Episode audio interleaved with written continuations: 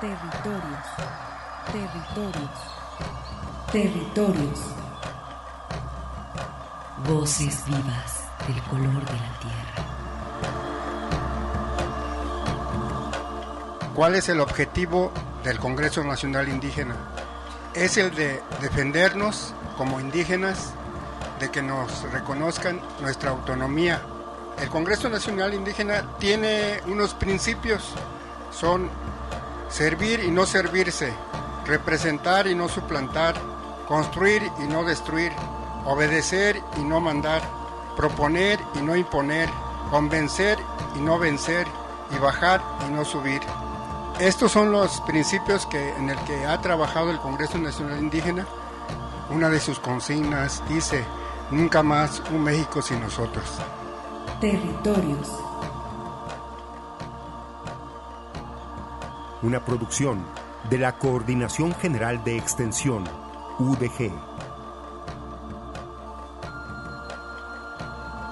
Territorios.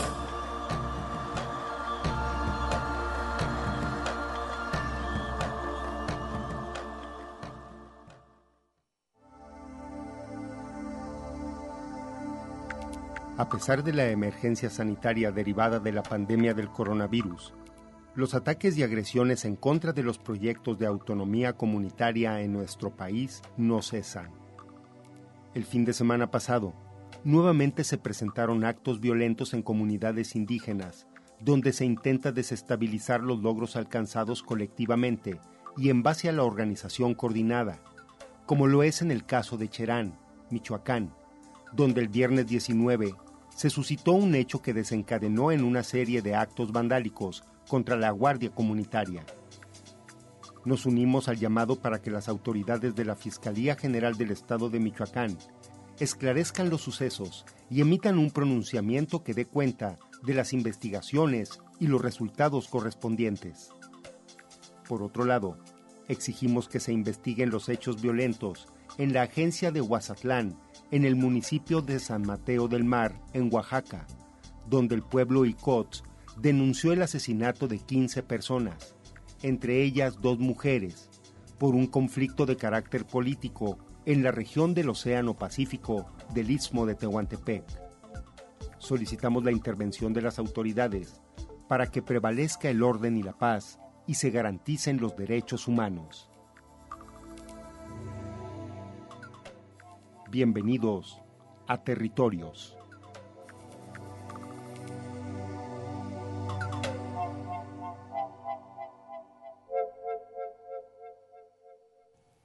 Muy buenas tardes, estimados radioescuchas. Soy Arturo Espinosa y como siempre es un honor para mí estar ante estos micrófonos, tendiendo puentes con las comunidades indígenas y rurales. Y después de haber escuchado este editorial, donde presentamos pues esta preocupación que tenemos allá con lo que está sucediendo en el sureste de nuestro país y también aquí en el occidente, es como damos inicio a este programa. Pero antes presento el mensaje de mi compañero Armando Abreu, que por medidas de prevención se encuentra allá en su casa, pero para él le mando un saludo. Muy buenas tardes, Arturo. Buenas tardes, estimados radioescuchas. Mi nombre es Armando Abreu y les damos la más cordial bienvenida a estos territorios de sentido social y sentimiento internacional, global, mundial. Continuamos con las medidas de prevención, con la responsabilidad social y el cuidado personal que merece este tiempo.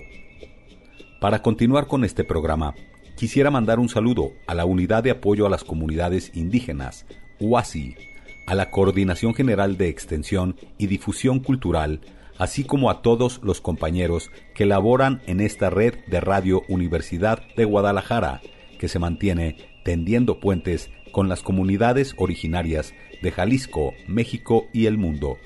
Saludamos a todas las personas que nos escuchan a través de Internet en la dirección www.radio.udg.mx desde cualquier parte del planeta. Mandamos saludos al territorio Huirrárica en la Sierra Norte del estado de Jalisco, Keakuneiwama.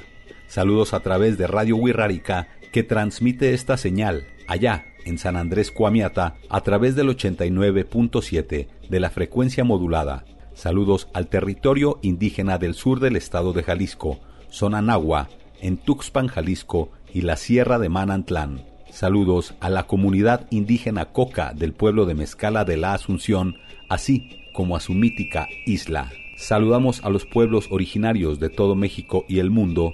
Gracias por estar aquí. Ahora vamos con la siguiente información. Y desde esta emisora también saludamos a nuestras estaciones hermanas de Red Radio Universidad de Guadalajara, especialmente a quien nos escucha en Lagos de Moreno, al pueblo chichimeca de Buenavista, Moya y San Juan Bautista de la Laguna, también a Radio Chapingo que nos retransmite desde Texcoco para el Estado y la Ciudad de México y a Estéreo Paraíso que nos retransmite en Los Reyes, Michoacán.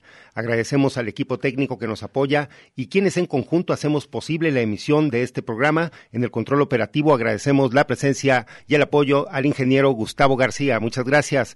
Y pues antes de entrar ya a nuestros temas, solicitamos su colaboración para atender el siguiente servicio social, ya que el paciente Feliciano Manzano, indígena de Oaxaca, solicita apoyo en productos de higiene para adulto y cubrecama, así como la solución antiséptica Microdacin. Si cuentas con el medicamento o los materiales y los deseas donar, también serán de gran utilidad. No importa que las cajas estén abiertas, todo medicamento ayuda.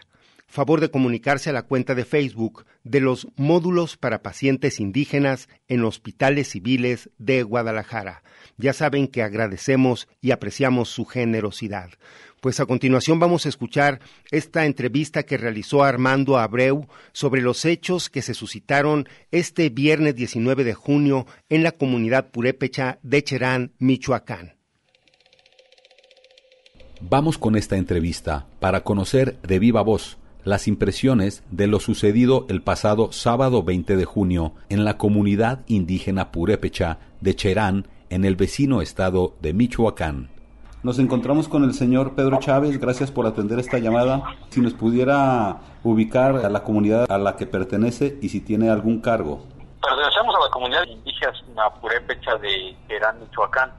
Eh, nosotros actualmente no nos desempeñamos ningún cargo, somos eh, miembros de de la comunidad, miembros en, comuneros de un barrio, eh, pero eh, pues estuvimos al frente del, del Consejo Mayor durante la administración pasada, que es 2015-2018. Eh, que nos comente, pues, cuáles fueron los acontecimientos a grandes rasgos y qué está sucediendo en la comunidad. Pues como se dieron cuenta, por ahí pues, se pusieron algunos comunicados, algunos en la página de Radio Fogata, eh, algunos más en, páginas eh, oficiales de la estructura de gobierno, como esta página del Consejo Mayor. Pues ahí se, se establece la situación en la, que pues se dio o dio lugar a pues esta estos hechos tan lamentables que pudimos tener el día sábado el día sábado por allí este, familiares amigos de del joven Francisco eh, pues ahora sí piden que se esclarezca la situación de la muerte tan, pues ahora sí, cruel y triste que tiene este joven, eh, los familiares, eh, sobre todo los amigos, eh, pues ahora sí responsabilizan en parte a la ronda comunitaria. La ronda comunitaria también en su parte comunica y les da el pormenor de los hechos, refiriendo a de que en ningún momento tienen ellos ninguna responsabilidad ni injerencia en la cuestión de la desgracia que pasa con el joven. Se suscita por allí una serie de, pues ahora sí, de, falta de comunicación, también de, pues, elevar ahí los ánimos y sobre todo la cuestión de un coraje, también, ¿por qué no decirlo? Algunos eh, amigos en un estado de ebriedad pues empieza una situación de desmanes que acaban o crecen más bien a raíz de la cuestión de pues de que se fueron involucrando más gentes que pues no tenían ahora sí eh, razón en un primer momento y después se, se unen ya en la cuestión de, de presentar aquí algunas situaciones de, daños a la a, la, a, las propiedades del Consejo de Honor y Justicia. Al momento eh, pues simplemente ya ese día eh, se pide a la ronda que pues estén en un proceso de revisión, no está funcionando como tal ya toda la ronda comunitaria, se toman los rondines y las vigilancias de las barricadas de los accesos a la comunidad por parte de comuneros, por parte de eh, gente también de la estructura de gobierno y bueno, de esa manera se está eh, dando, pues ahora sí nomás poner allí en centro de todo este asunto que se está eh, deliberando un proceso de investigación y hasta que se tenga la respuesta pues se tomarán también cartas en el asunto así como también estar viendo la situación de la responsabilidad en los daños que se ocasionaron. La comunidad, ya en términos generales, pues está haciendo eh, reuniones, en algunos casos de fogata, en otras en reuniones de barrio. Cada barrio está analizando la situación y está viendo pues ahora la pertinencia o no de tomar algunas acciones en cuanto al proceder eh, después de este incidente tan desagradable que tenemos como comunidad. ¿Cómo se encuentran ahorita los cantones? ¿Cómo se encuentra en general a la misma comunidad? Pues ahorita estamos en una, una calma después de, ese incidente. Tenemos calma, pero también tenemos mucha inquietud por parte de la comunidad de qué va a pasar después de, todo ello, ¿no? Lo único que se le puede estar comentando o se comenta de manera general es que tenemos que esperar la situación de las investigaciones y sería irresponsable y también sería muy prematuro estar comentando acerca de hipótesis en cuanto a responsabilidades y en cuanto a culpables sobre este asunto este, al momento. Yo creo que la comunidad se ha puesto en un sentido muy responsable, muy maduro en la cuestión de definir primero el término de los procesos de investigación y el término también de los procesos de, revisión de todo lo que se ha eh, suscitado en estos días en la comunidad y analizar bien lo que ha sucedido para pues nosotros seguir en nuestro caminar en este proceso de, de autonomía, en este proceso de libre determinación y sobre todo en esta resistencia que hemos tenido durante nueve años.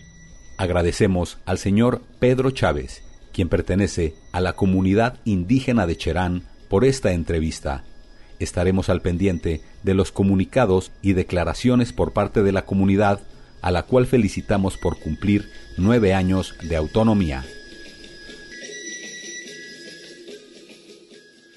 Y para continuar, pues entendiendo este conflicto que se está desarrollando allá en Cherán, Michoacán. Eh, vamos a conocer la postura de las autoridades tradicionales del pueblo purépecha a través de la voz del licenciado Daniel Romero, quien es asesor jurídico y nos comparte el siguiente comunicado. Lo pueden eh, ustedes revisar también a través de Facebook en la página de Radio Fogata. Amigas y amigos, compartirles que en el devenir histórico de nuestras comunidades o nuestros pueblos originarios en distintos momentos hemos tenido confrontaciones internas y externas. En las externas siempre hemos logrado sumar los esfuerzos para poder combatir y hacerlo dignamente. En nuestro pueblo purépecha no hemos perdido ninguna confrontación con agentes externos. Pero en el caso particular, cuando se dan las confrontaciones internas, nos han llevado a desgastes muy importantes que luego son fracturas que no se reparan a corto plazo, se pasan décadas, incluso generaciones para resarcir los daños internos que se logran eh, dar en su momento. Por ello, decirles que frente a la realidad que vivimos en nuestra región de la meseta purépecha, en nuestro estado y en nuestro país, hoy no estamos en condiciones de dividirnos internamente. Hoy, frente al despojo de nuestros recursos naturales, frente al cambio de uso de suelo en nuestro territorio, frente al robo indiscriminado de los mantos acuíferos, eh, no tenemos las condiciones de poder asumir esa división interna.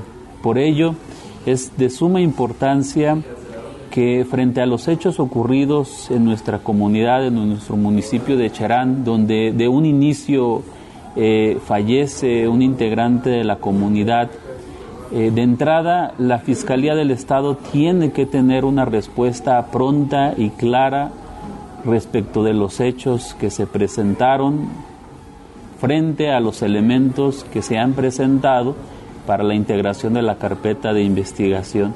No es posible, señor fiscal Adrián López Solís, que para otros sucesos que se han presentado en nuestro estado, la Fiscalía sí se pronuncie cuatro, seis u ocho horas posteriores de los sucesos. Y en este caso particular han pasado más de 72 horas y no ha existido un pronunciamiento de la Fiscalía General de nuestro estado de Michoacán. Por ello, desde este espacio le exhorto y le exhortamos comuneras y comuneros de nuestro municipio para que de manera inmediata con los elementos que se han integrado, que, nos, que nosotros creemos que son suficientes, se debe de esclarecer la muerte de este joven y a partir de ahí nuestra comunidad tomará las decisiones correctas para eh, llevar un municipio en armonía. Bien, pues ese es el comunicado que, como les menciono, se puede consultar a través de Radio Fogata, donde podemos encontrar esta y más información reciente para estar, pues, muy atentos y pendientes de lo que está sucediendo allí en el pueblo purépecha de Cherán. Pues a continuación, como hemos venido haciendo desde mediados del mes de abril, cuando iniciamos con estos reportes de los módulos de atención para pacientes indígenas del Hospital Civil, vamos a escuchar esta entrevista que realizó Armando Abreu a nuestra compañera Connie Montes. Ahora escucharemos el reporte del módulo de atención a pacientes indígenas del Hospital Civil Fray Antonio Alcalde, que nos reporta las actividades de cómo están trabajando en este módulo. Nos encontramos con la compañera trabajadora social Connie Montes Cruz, quien representa al módulo de atención a pacientes indígenas para conocer el reporte de estos días que ha sucedido en el hospital en estos tiempos del COVID, si se reporta algún paciente indígena, que nos cuentes las actividades que hay ahorita por allá. Sí, está un paciente mm, originario de Oaxaca. El caso directamente eh, lo tiene Xochitl porque lo está viendo con la familia de Feliciano y creo que es solamente pues estar pasando la información del seguimiento de su tratamiento, pero de todas maneras seguimos teniendo pacientes y ahorita pues tenemos una paciente de 30 años que se llama Emilia Benítez Díaz. Ella viene de la comunidad de Acatita de la Sierra, muy cerca de Ocota de la Sierra, municipio de Mezquitiqui, eh, con un problema de un tumor en la tibia. Su tratamiento han sido eh, para salvarle la pierna. El médico nos ha recomendado este siete ámpulas que se llaman denosumab exgera de 120 miligramos cada una sale en 6.277. Ya se le aplicaron las siete primeras. El recurso se ha conseguido de alguna manera por medio de las instituciones que el año pasado pues todavía estuvo funcionando y una de ellas pues la pagó la paciente. Pero ahora en este mes vuelve la paciente a continuar con su tratamiento y le vuelven a, a indicar otras siete ámpulas. Por el momento las instituciones están cerradas, se nos ha complicado mucho, pero quiero agradecerle públicamente a la Fundación Alejandro Díaz Guerra. Esta fundación por el momento nos va a apoyar con la primera ámpula y es muy posible que el próximo mes nos vuelva a apoyar, entonces pues agradecerle y seguimos trabajando, gestionando pues la manera de que los tratamientos se lleven a cabo para que sea exitoso pues también el pronóstico de los médicos. Y seguimos ah, eh, pidiendo el apoyo también para, para Feliciano, que es un paciente que realmente pues necesitamos de él pañales y microsim, toallitas húmedas, porque él pues ya realmente no camina, está solo en cama. Lo tiene que cambiar de pañal y es un señor pues tiene 52 años y hemos recibido apoyo desde su silla de ruedas, su cama, pero por los pañales son constantes, entonces les agradecemos mucho que nos los hicieran llegar. Y pues gracias Armando por esta oportunidad que nos das de poder este pues auxiliarnos sobre todo con lo que es eh, la radio para apoyo al módulo para pacientes indígenas del Hospital Civil Fray Antonio Alcalde. Muchísimas gracias a ti, Connie, gracias por tu reporte. Sí, gracias. Agradecemos a Connie Montes por este reporte y seguiremos informando de las actividades de los módulos de atención a pacientes indígenas de los hospitales civiles de Guadalajara. Por el momento, vamos con la siguiente información. Sí, pues eh, como una forma de atender las emergencias que puedan presentarse, eh, vamos a proporcionarles a ustedes los números de atención telefónica para diversas crisis y situaciones. A continuación, se los proporcionamos.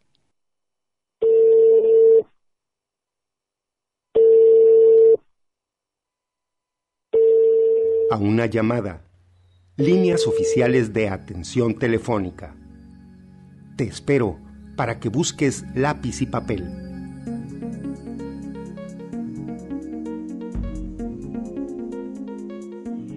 Si creo tener coronavirus, Radar Jalisco 33 35 40 30 01 33 35 40 30 01 Línea COVID 33 38 23 32 20 33 38 23 32 20 Si necesito ayuda emocional durante la época de distanciamiento social 33 19 06 29 91 y 33 19 07 55 92 3319 06 2991 y 3319 07 5592.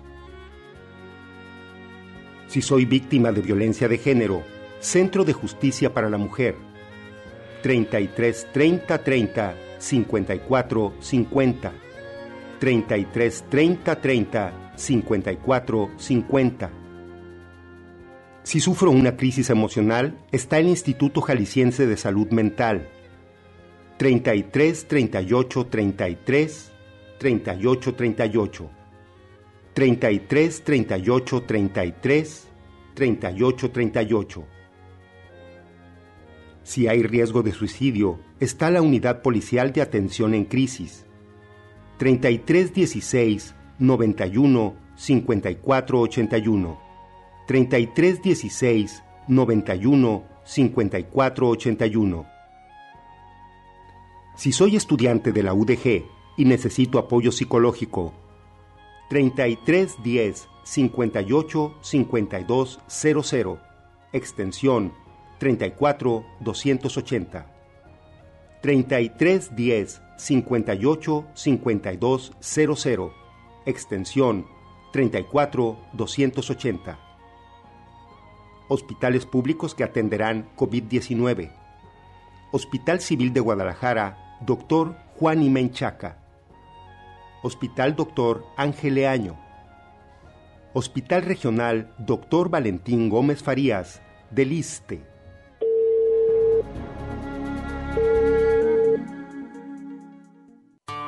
Y Juriati Jukar, Mamaran Benita pap hangas kurintasupi yamin huchar parakpi huchariretech hucharecheri huerashati huecaparines huchar erachintak kanotarus wandi kunhawak wandañatech pikuarin ikuach chararashatich yamin tukurich huenashati kahuchaindeambe no pikuarinash no tarerachintash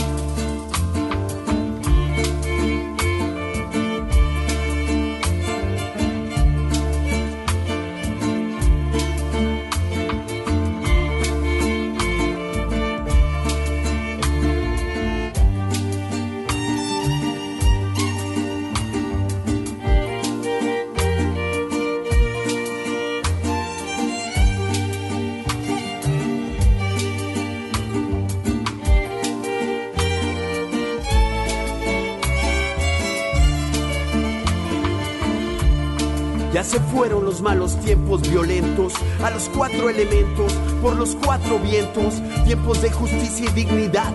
Dios ilumina a mi gente en Cherán. Nuevas generaciones han llegado para curarla. Niños, niñas, abuelitos, vamos a cuidarla. Intereses monetarios que mataban a la tierra. Movimiento pacifista, no queremos aquí guerra. Si te arrancan un árbol, yo voy a sembrar diez. Si te tiran mala vibra, yo la vuelvo al revés. Transnacionales, internacionales se van de mi país. Edad dorada ilumina ahora mi raíz. Atmósfera mágica huele a verde anís. Levantando ya la milpa, hoy cosecho mi maíz. Han matado a mi padre, han matado a mi brother, han asesinado a todos los pinos. Estamos unidos esquina en esquina, es a fuego, vecino a vecino. Cherán, tierra de chamán, tierra ancestral sagrada. Cherán, no pueden pasar, no hay políticos ni policía. ¿Y dónde están? Dime dónde están. El gobierno no sé a dónde está y nos da igual. La profecía ya se está cumpliendo y no la pueden frenar, no la pueden frenar, no la pueden frenar, no la pueden frenar. No la pueden frenar y no van a parar la fuerza que alimenta nuestro caminar. Pues el sexto sol asoma su destello en medio de la densa oscuridad. Con sus rayos dorados se abre paso en la penumbra de esta realidad. Para iluminar de nuevo y para purificar de lleno a la humanidad. De fogata en fogata la voz corre a prisa. La gente en cada plaza se organiza, se aviva la chispa de entre la ceniza, la de la esperanza que la piel eriza. Hijos de la madre tierra, nuestro canto, nuestro rezo, se van elevando al cielo para que escuchen nuestro sueño.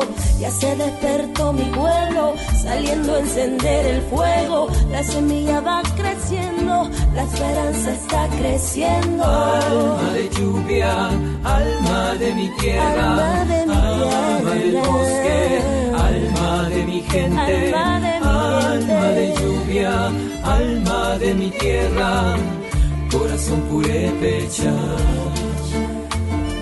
Del corazón de la tierra se escuchó el llamado de Cherán, defendiendo el bosque luchan por la vida, paz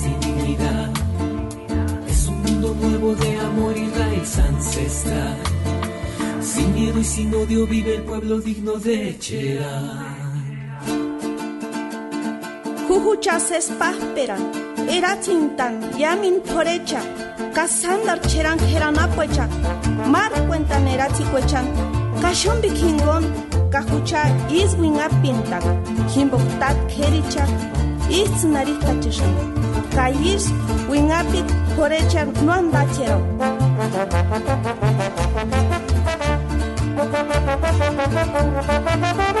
Mil hachas no podrán y me alzo con mis ramas, alas de esperanza y dignidad, mil balas no entrarán, mi tronco corazón resistirá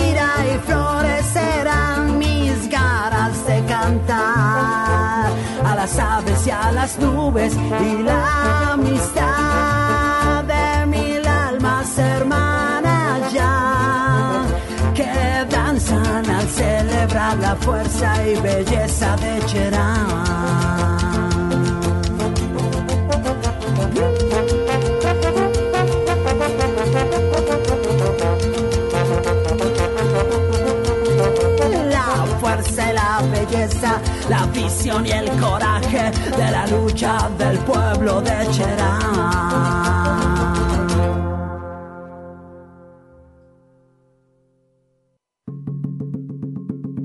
La palabra de los pueblos.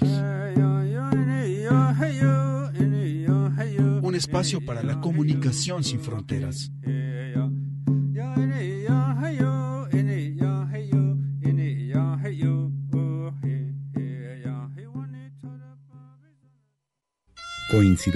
De identidad milenaria. En territorios.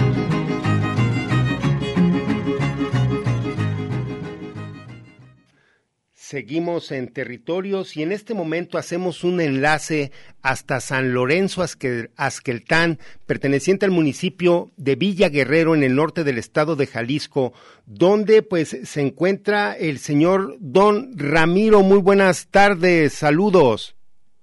Muy buenas tardes, don Arturo, ¿cómo está?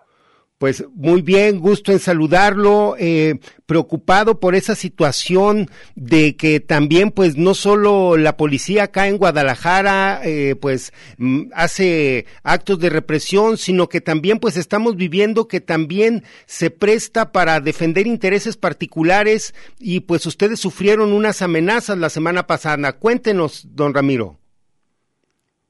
Bien, mire, eh, nosotros nos pusimos a remover un lienzo eh, hacerlo hacerlo a un lado para que creciera más el potrero. Eh, pues sí en, el cual pues eh, e, este potrero se hace por parte de ejidatarios eh, pero lo hacen en, en terrenos comunales.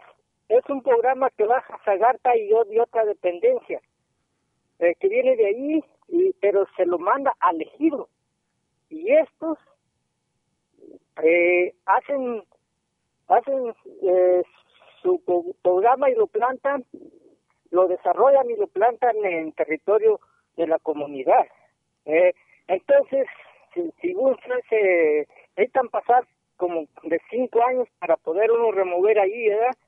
Pues respetando tanto al gobierno como a esas dependencias que ponen su dinero, pero nosotros nos detuvimos mucho en moverlo y ahora en una eh, acuerdo de asamblea decidimos hacer el potrerito más grande porque ya pasaban los cinco años. Eh, respetábamos aunque estaba en nuestro, territorio, pero así lo decidimos y empezamos el día el día sábado 20 y domingo 21, eh, en lo cual el día lunes ya andábamos queriendo terminar cuando llega y yo voy a mi casa por un por unos utensilios que ocupaba para para acá para clavar uno, uno como clavos en un barranco de piedra. Eh, en el cual pues cuando iba por el puente allí cerquita de mi casa vi que se detuvo la policía municipal. Eh, conocieron mi troca que iba pasando por el puente y me siguieron eh, pues me siguen hasta donde andábamos trabajando. Eh, luego se pone detrás de, de conmigo. En lo cual, pues hasta un policía le dijo que me pusieron una piedra, no fuera ahí, es que me parquearon la cuesta arriba y no a, a, darle a mi troca y la golpeara porque quedó a un menos de un metro atravesada. Entonces, y ahí pues nos, nos haga también al presidente que andaba ahí y pues casi realmente nos iban buscando a mí, que mi nombre es Ramiro Reyes, y a Jaime Reyes Torres, que es el presidente de bienes comunales, lo cual nos dijeron que qué andábamos haciendo, y que ahí poniendo un alambradito, y pues nos dicen que cayó en la orden desde Crotlán de un juez eh, para para que paráramos ese trabajo, en el cual no nos presentan nada, no nos presentan ni un papel ni nada y pues, como le digo, a veces lo agarran a uno de sorpresa y pues nosotros creímos que a lo mejor sí, sí era una orden de algún juez, del juez de Croplán, y le, le, dije que yo, que sí iba a parar, le dije, al momento le dije, sí, sí, te voy a hacer caso. A mí me gusta respetar órdenes del gobierno. Le dije, pero voy a llamar a Guadalajara.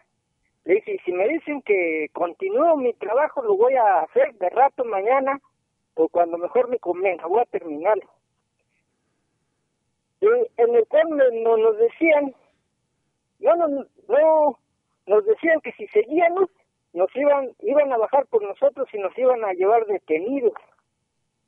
No, le dije, no, no hay por qué, le dije, pero bueno, le dije, como ya te acabo de decir, si me dan la orden que siga, o si decidimos seguir, eh, es cosa de nosotros, porque pertenecemos a una comunidad autónoma, eh, donde tomamos nuestras propias decisiones y esta decisión la tomó una asamblea y la vamos a, llevar a cabo. Eh, entonces, si sigo mi trabajo, de que yo hago mi trabajo, Y tú, señor comandante Rafael Canela, haces el tuyo, haces lo que tengas que hacer y, sin ningún problema. Bueno, entonces dice, pero ahorita sí le vas a decir, ahorita voy a parar. Ya te dije que voy a parar, te voy a hacer caso, te voy a oír. Eh, pues me acuerdo de ahí, como no querían que, que cogiéramos el alambre que teníamos tirado, la herramienta, pero al último, entonces ¿quién se va a hacer cargo? Pues ustedes, pues entonces lo vamos a recoger. Si es eso, pues lo vamos a recoger. Entonces le dije, si no lo recogemos, ustedes son los responsables. No, así nos dijeron, cógenlo y por favor retiren. Eh, nos retiramos como unos 200 metros y ellos caminaron hasta donde empezamos el alambrado y por allá estuvieron, en lo cual nosotros acá nos paramos como a 200 metros o más, ya pues el trabajo, y nos quedamos más unas horas cuando llegan de vuelta y ahí dicen, váyanse, váyanse. Le dije, vénganse a tomar una, un trago de soda. Le dije, no les invitamos más, aquí estamos echándole. Le dije, ya te dije que no voy a trabajar. Le dije, pues aquí estamos, nos acabamos nuestra soda y, y nos vamos. No, me dijo, váyanse, váyanse porque, pues, ahí, a, que que y van a decir que empiezan a trabajar, para que se acabe, para que no digan que, yo pienso que para que no dijeran que no les hicimos caso, ¿verdad? No, pues nos echaron por delante nos fuimos, nos juntamos acá y empezamos a practicar y vimos pues que cómo iban a, cómo habían tomado un acuerdo de, de un juez si era sábado y domingo. Eh, nos llegan como a las 11 de la mañana, entonces, ni que en dos horas un juez haya decidido, los haya atendido y haya visto su caso y, y diera la orden, ¿verdad? Pero pues era una, una vil mentira en la cual, eh, pues, eh, tanto, eh, tanto ejidatario les echa mentiras a ellos y que tienen, y la policía municipal nos echa mentiras a nosotros que son mandados por un juez. Entonces aquí, entonces aquí dicemos, también nos ponemos a pensar, ¿cómo cuando nosotros le hablamos a los municipales y a nosotros nunca nos atienden a ellos al instante, están de acuerdo? Entonces, ¿cómo le dijera? Eh, terminamos otro día, otro día, oiga, y, y para la tarde ya tenemos el citatorio que nos presentáramos en Villaguerrero. En Villaguerrero, ¿eh? eh como le dijera, allí pues eh, con el síndico y juez para una conciliación o cómo se le nombra. Ujú. Sí, sí, sí, pues para una conciliación. Ajá, entonces le digo, aquí, eh, pues fuimos y le digo, pues aquí, ¿qué conciliación quiere, señor?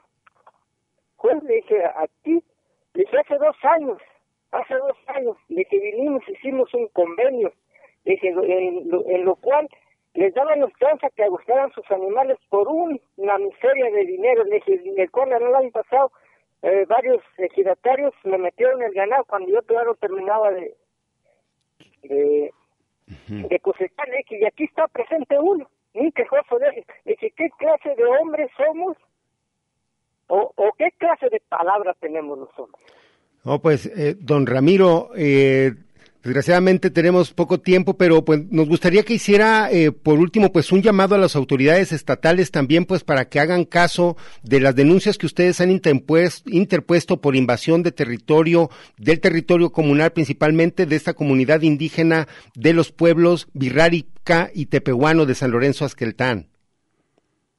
Pues sí, que, bueno, aquí eh, les mando un saludo a todo el gobierno, al gobierno del estado, en el cual pues sí les hiciera que pusieran un poco de atención a, a nuestros vistos, a nuestras súplicas, porque hemos sido y sí pues nos dan alientos, pero como que no se ha visto y, y que le iban a decir tanto también al, al gobierno municipal que pues que, que eh, tuviera un, un poco de consideración con nosotros, porque allí ahorita están haciendo un un trabajo que pues nunca nos, dijeron, oye, vamos a hacer esto y, eso quedamos en Palacio de Gobierno y el presidente como municipales o el juez que se encarga de de la policía pues quedamos ahí en Palacio de Gobierno que nos iban a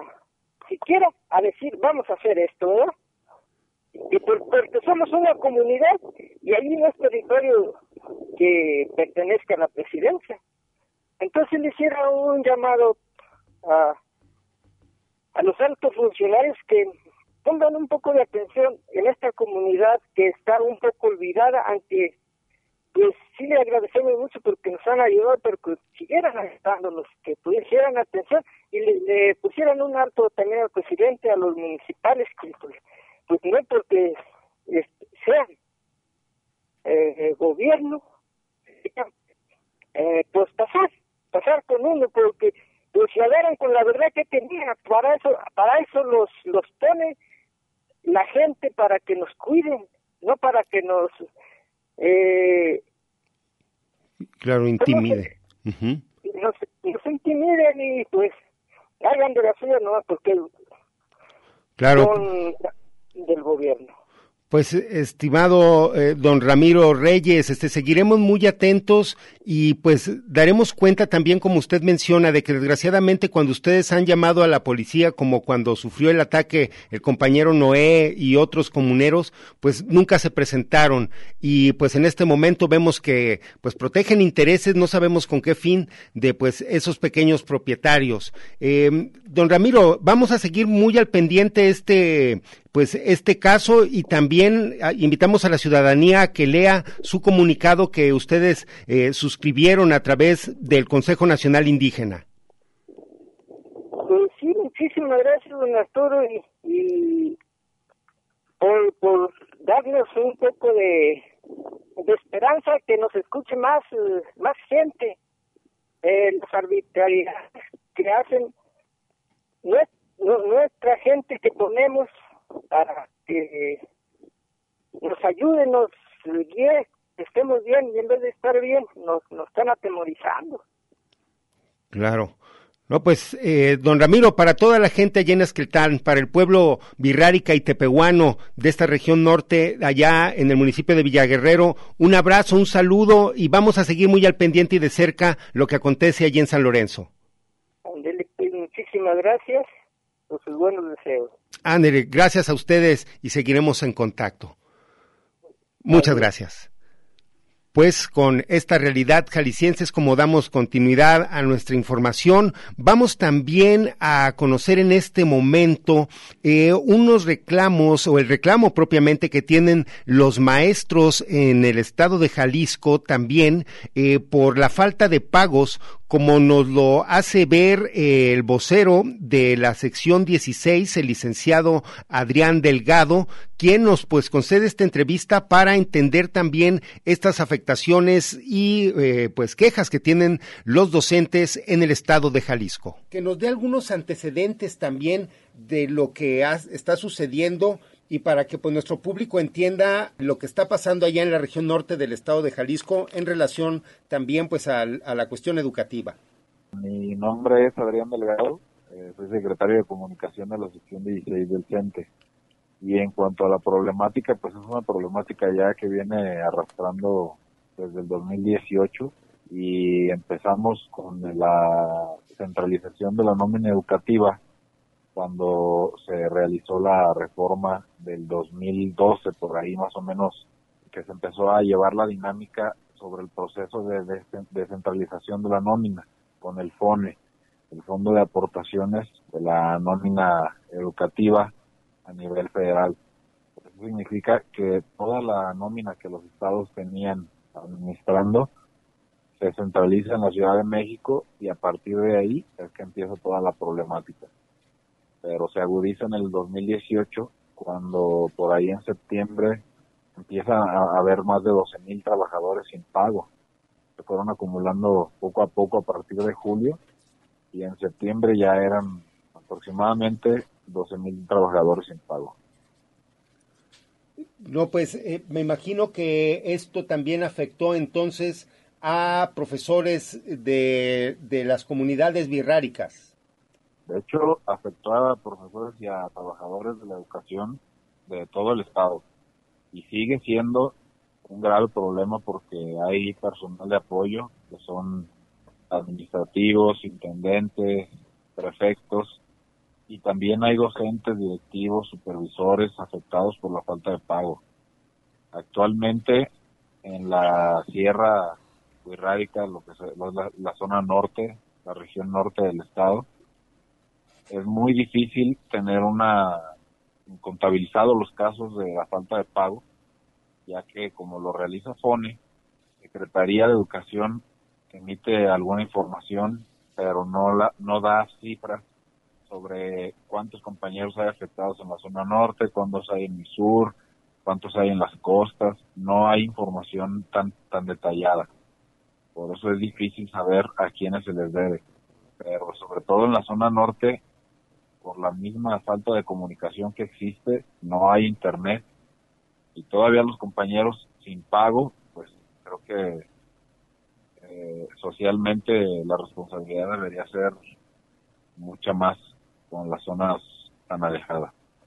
Recuerdo que algunos maestros, eh, o bueno, un grupo importante de maestros, vino a manifestarse a la ciudad de Guadalajara en diciembre del año pasado precisamente ya estaban ellos externando esta preocupación porque desde septiembre se les adeudaba ya este algunos sueldos. Entonces me imagino que para algunos de ellos ya se va a llegar el año sin ninguna solución al respecto.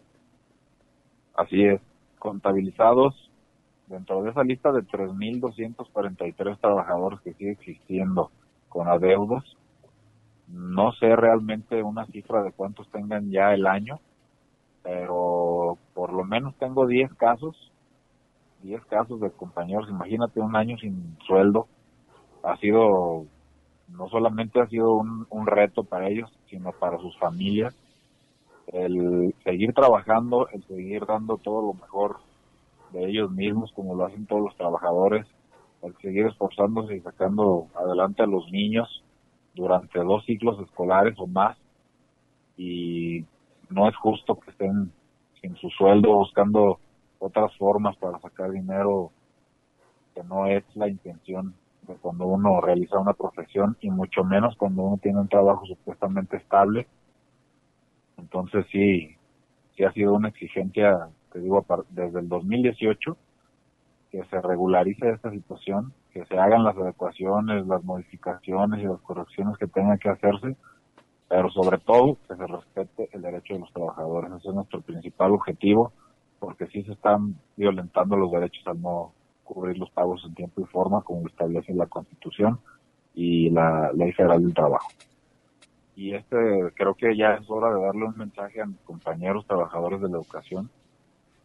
A muchos les da miedo manifestar o exigir lo que es derecho de ellos mismos lo único que quiero decirles es que no tengan miedo de exigir lo que es su derecho, que no tengan miedo de acercarse a nosotros para que exijamos lo que les toca, porque eso es el principal el principal problema que tenemos como trabajadores, el no exigir, el seguir esperando a que se realicen los pagos, pero sin hacer una exigencia real.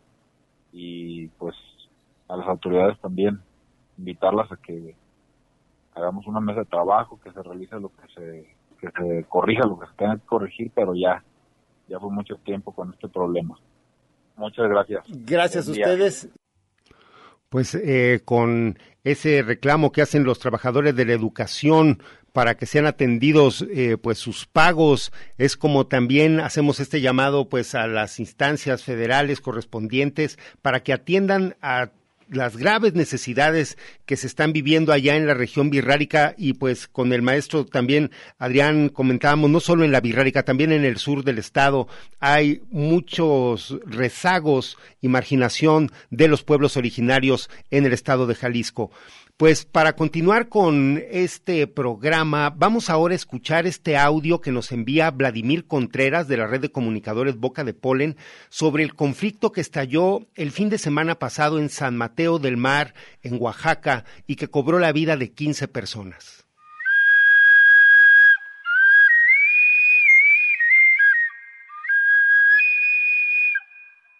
En San Mateo del Mar, Oaxaca, dos mujeres y trece hombres fueron asesinados el 22 de junio pasado cuando se dirigían junto con representantes de las agencias municipales a Guasantlán del Río para realizar una asamblea. De acuerdo con información de la Fiscalía General, peritos médicos constataron que las personas que perdieron la vida presentaron contusiones y quemaduras parciales. En un comunicado firmado el 22 de junio por el municipio y pueblo de San Mateo del Mar, señalan como únicos responsables de esta violencia al presidente municipal Bernaldino Ponce Hinojosa y al constructor Jorge Leoncío Arroyo Rodríguez.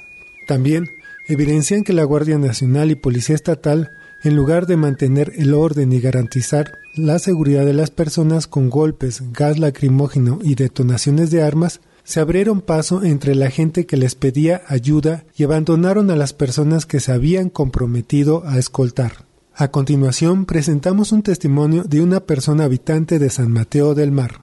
Convocó una asamblea para todo el pueblo este, aquí de, San Mateo del Mar para irse a una a la agencia de aquí de Guasantón del Río para con todos los comuneros para llegar a un acuerdo de, pues lo que pasa es que tienen un bloqueo ahí en la, carretera y no dejan pasar a, a, la ciudadanía para viajar a Salina Cruz, que es, eh, pues afecta a la comunidad, sobre todo la, pues todo, ¿no? Es el, el, el, el, libre paso para todos los vehículos que pasan a transportar eh, medicamentos, alimentos para la comunidad.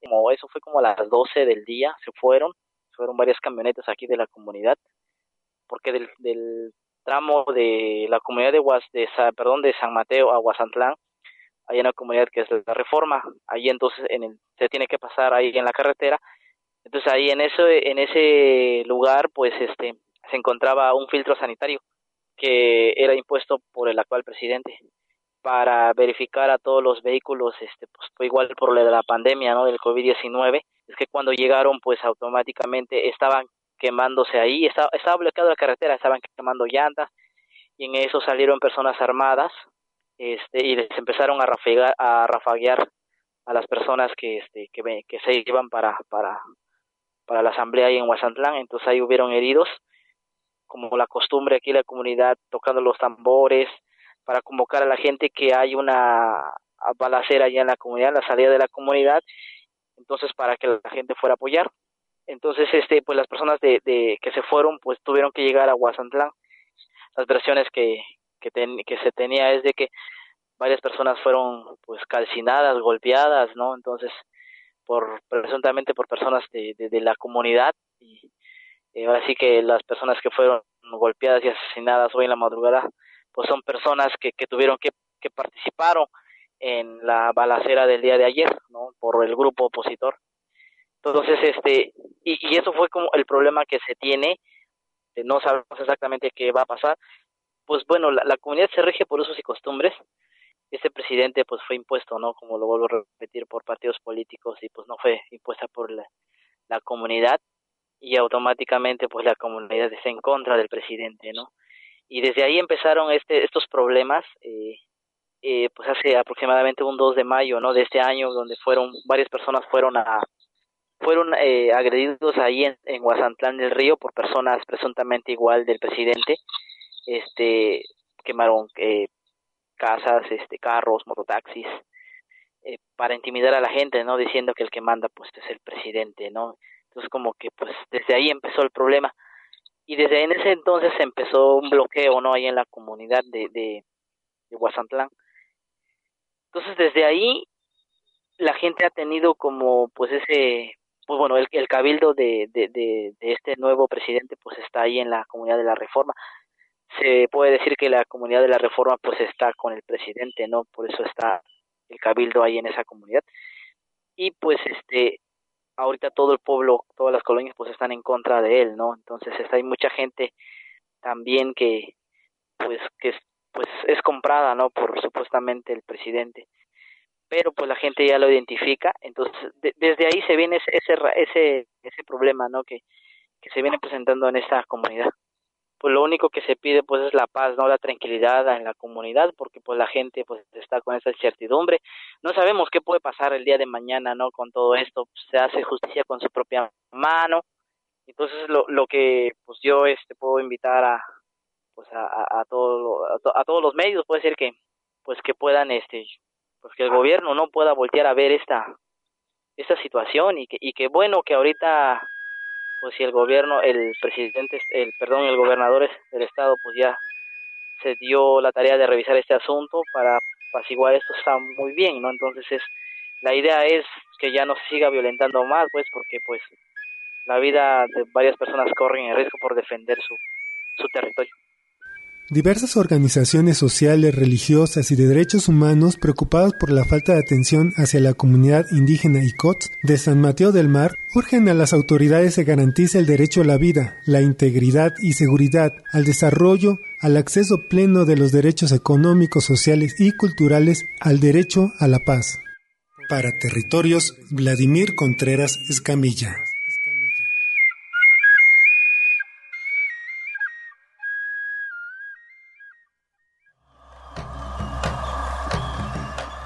Territorios. Territorios. Territorios. Voces vivas del color de la tierra. El Congreso Nacional Indígena tiene unos principios.